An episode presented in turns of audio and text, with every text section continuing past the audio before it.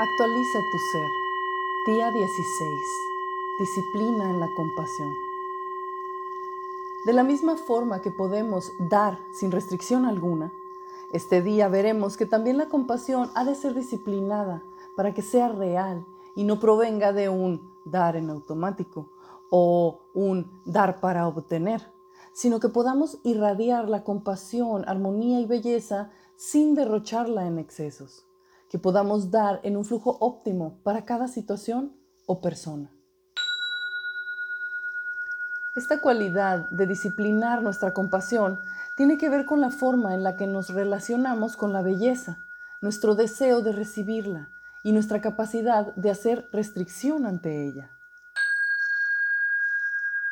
Como vimos ayer, para que la belleza sea real, hemos de estar percibiendo balanceadamente el espectro completo de lo que se nos presenta, incluir ambos polos en balance, ya que si solo tomamos en cuenta el lado agradable de nosotros, de las situaciones o personas, podemos caer en la trampa del deseo tuerto.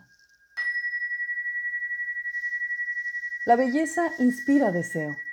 Cuando vemos un paisaje hermoso, sentimos ganas de ir ahí. O un bello animal, sentimos deseos de acariciarlo. Observando un hermoso atardecer, nos deleitamos en motivación o reflexión. También cuando vemos que alguien necesita ayuda, nuestra esencia siente su intención de ir a apoyarle. La cuestión es que si esa energía, esas ganas de dar, ayudar, amar, disfrutar, la sentimos hacia una persona o situación en particular. Si es así, entonces podemos estar cayendo en la trampa de dar porque considero que esto es bello.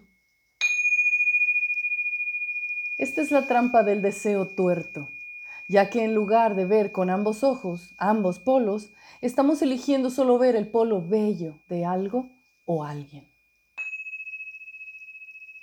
Disciplina en la compasión es hacernos capaces de ver la luz o energía de alguien, su armonía, su belleza, y al mismo tiempo ver el otro polo, no tan bello, no tan cómodo y no tan deseable.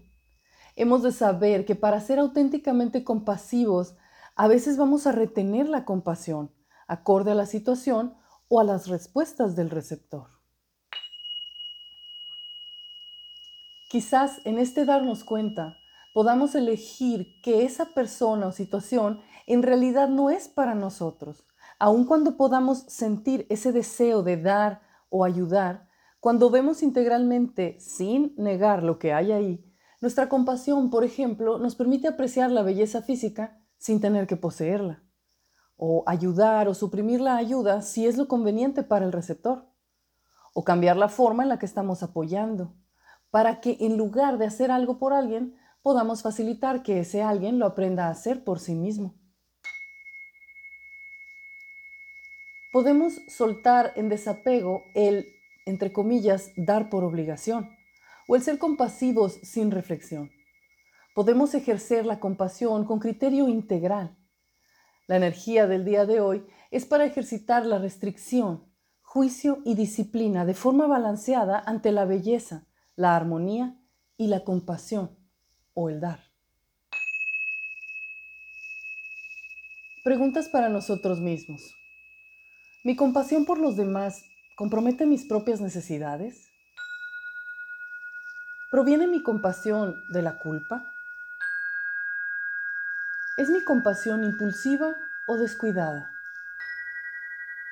¿Cuánto doy?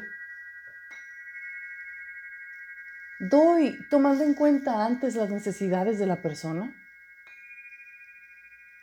¿Por compasión doy incluso dañando a la otra persona?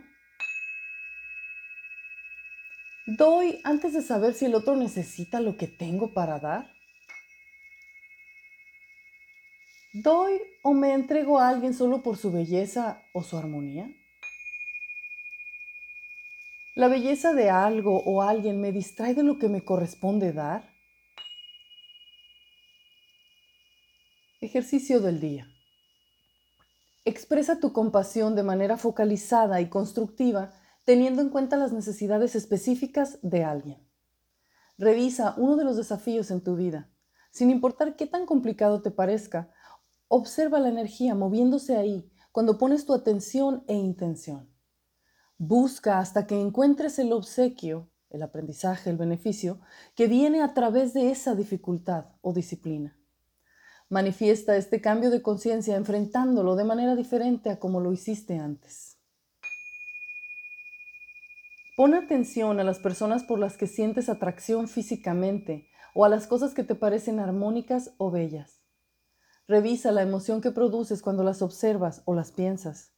Si es deseo de poseerlas, detén esos pensamientos. Recordemos que lo que nos atrae es la luz o energía divina en ellas. Y hasta esta restricción que estamos haciendo es una forma de alinearnos con esa energía. Cuando aprendamos a ver la luz o energía vital integralmente en toda su polaridad, más allá de lo físico, agradable o bello, concretaremos nuestra capacidad de saber si eso es para nosotros o no. Felices prácticas.